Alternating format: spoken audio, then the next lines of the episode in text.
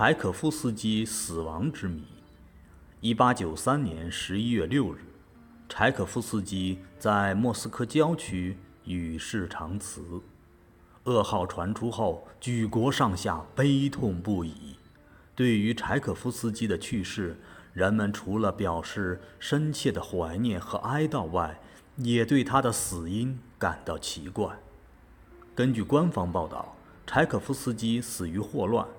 可有小道消息私下蔓延，说柴可夫斯基是死于自杀。当时政府为了辟谣，还特意在彼得堡的《新时代报》上发表了由柴可夫斯基的医生署名的“这位作曲家因病逝世”一文，对柴可夫斯基的死因进行了专题报道。二十世纪八十年代，一个移居美国的苏联学者亚历山大·奥尔洛娃声称。根据他所掌握的材料，柴可夫斯基并非死于霍乱，而是自杀。而这份材料的提供者是柴可夫斯基在帝国法律学院学习时，他的同班同学给他的一个判决。在这份1893年10月31日的判决里，对柴可夫斯基的死因裁定为因同性恋行为服毒自杀。根据亚历山大·奥尔洛娃提供的证明材料，人们对柴可夫斯基自杀身亡的经过有了一定的了解。事情的大致过程是这样的：1893年10月22日，柴可夫斯基到达了圣彼得堡。正当他在此进行演出的时候，他在帝国法律学院学习时的同学尼古拉·亚科比，当时任俄国参议员的公诉人。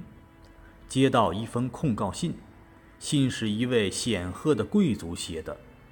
他在信中控告柴可夫斯基引诱他的侄子搞同性恋，并希望亚科比把信呈交给沙皇。亚科比对此非常为难。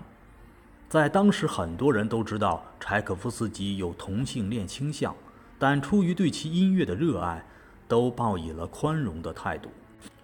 如今有人写信揭发、点名控告，事情就很难办了。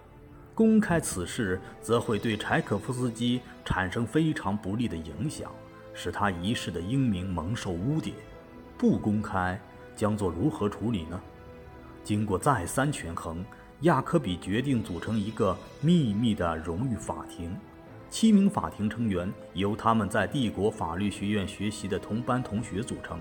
对信中所控告的柴可夫斯基引诱罪进行辩论。在十月三十一日，荣誉法庭与柴可夫斯基进行了长达五小时的激烈辩论，最后对柴可夫斯基做出了自杀的判决。这样做既可保全柴可夫斯基本人的体面，也对检控人有所交代。